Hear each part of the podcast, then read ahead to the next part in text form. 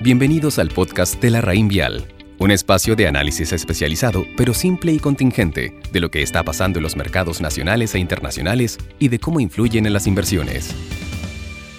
Muy buenos días. Hoy 18 de junio les habla Marco Sosa, subgerente de renta fija de la Reinvial Estrategia. Estimados, como ya hemos comentado en otros audios, la actividad en Chile y el mundo han estado fuertemente golpeadas por la pandemia. En consecuencia, el Banco Central de Chile ha anunciado nuevas medidas para apuntalar el crecimiento y apoyar la estabilidad financiera. En esta oportunidad, decidió ampliar el uso de instrumentos no convencionales, con lo que movilizaría recursos adicionales por hasta 10% del PIB. Estas medidas incentivan a que los bancos aumenten sus colocaciones, especialmente con las empresas que más lo necesitan, y además apoyar la estabilidad financiera. En concreto, el Banco Central acordó abrir una segunda etapa de la facilidad de financiamiento condicional al incremento de colocaciones, por un monto de 16 mil millones de dólares. Este tipo de medidas, junto con las garantías que ha estado ofreciendo el Estado, han incentivado que aumenten los créditos a empresas a pesar de las circunstancias actuales. Además, el Banco Central implementará un programa de compra de activos por hasta 8 mil millones de dólares.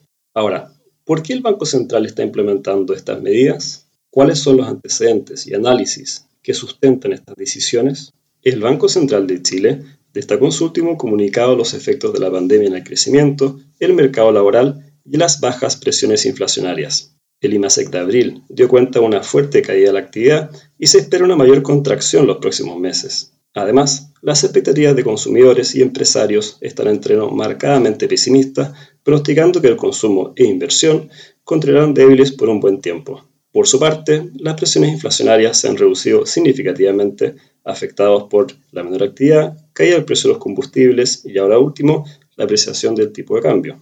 Mientras tanto, en el ámbito internacional han destacado la flexibilización de las medidas de confinamiento. Con ello, hemos visto leves mejoras en algunos indicadores de corto plazo, como datos industriales en China, además de ventas y empleo en Estados Unidos. En nuestra opinión, si bien estas son buenas noticias, debemos reconocer que continuamos con un alto nivel de incertidumbre.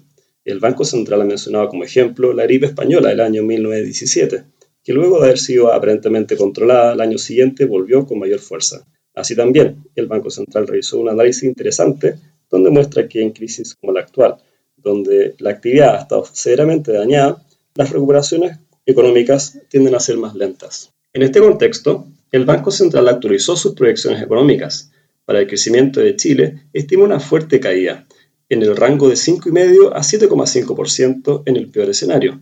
Sin embargo, reconocen que todas estas estimaciones contienen un alto grado de incertidumbre, con lo que un par de meses más de cuarentena que lo estimado puede dejarnos con caídas aún mayores. Consecuente con este escenario, el Banco Central bajó su estimación de inflación a un 2% para este año y a un 2,8% para el siguiente. Además, reiteró que mantendrá la TPM, la tasa de política monetaria, en un nivel altamente expansivo por al menos los próximos dos años si la economía lo requiere.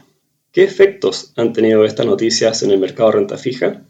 Las tasas base de mediano y largo plazo bajaron ayer, algo más de 10 puntos base, generando un atractivo retorno en los instrumentos de renta fija en general, especialmente en las de mayor exposición al corporativo, donde estamos actualmente solo mandados en nuestras carteras.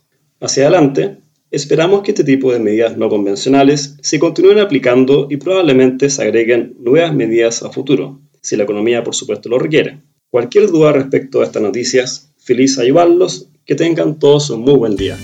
Los esperamos en nuestro próximo capítulo del podcast La Raín Vial Conoce larraínvialdigital.com, una plataforma de inversiones, servicios y herramientas en donde la experiencia de la Raín Vial es 100% online.